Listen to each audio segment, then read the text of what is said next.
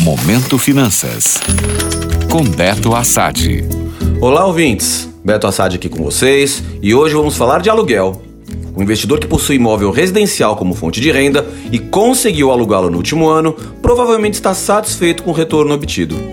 O preço médio do aluguel residencial subiu 16,55% em 2022, sendo a maior alta dos últimos 11 anos, de acordo com o índice FIPZAP+.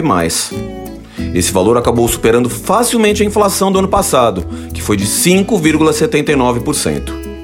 Entre as 10 maiores altas nas capitais do país, a que teve maior valorização foi Goiânia, com alta de 32,93%, e a menor foi Porto Alegre, com um aumento na faixa de 11,14%. Salvador ficou em oitavo lugar nessa lista, com o aluguel por aqui se valorizando 16,56%. Mas o que esperar então para este ano? Segundo o especialista Pedro Tenório, economista do DataZap+, a expectativa é que os preços avancem menos em 2023, com uma inflação mais contida e o mercado de trabalho um pouco menos aquecido. Para quem deseja começar a investir em imóveis, os juros ainda estão longe de estar atrativos, o que dificulta para muita gente começar esse tipo de investimento. Isso acaba atrapalhando também o mercado de fundos imobiliários, já que a manutenção da taxa de juros em um patamar mais elevado prejudica principalmente os chamados fundos de tijolo, aqueles que investem em imóveis físicos para alocação.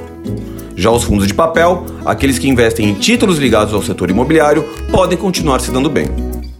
O IFIX, índice que mede o desempenho de fundos imobiliários, teve valorização de 2,22% em 2023, sendo a primeira alta nos últimos três anos.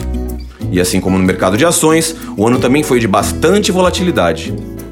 Portanto, se você quer entrar de cabeça e virar um rentista do setor imobiliário, saiba que o ano será de grandes desafios. Vá com calma. Gostou? Para saber mais sobre o mercado financeiro, acesse meu Instagram, beto.assad. Até a próxima!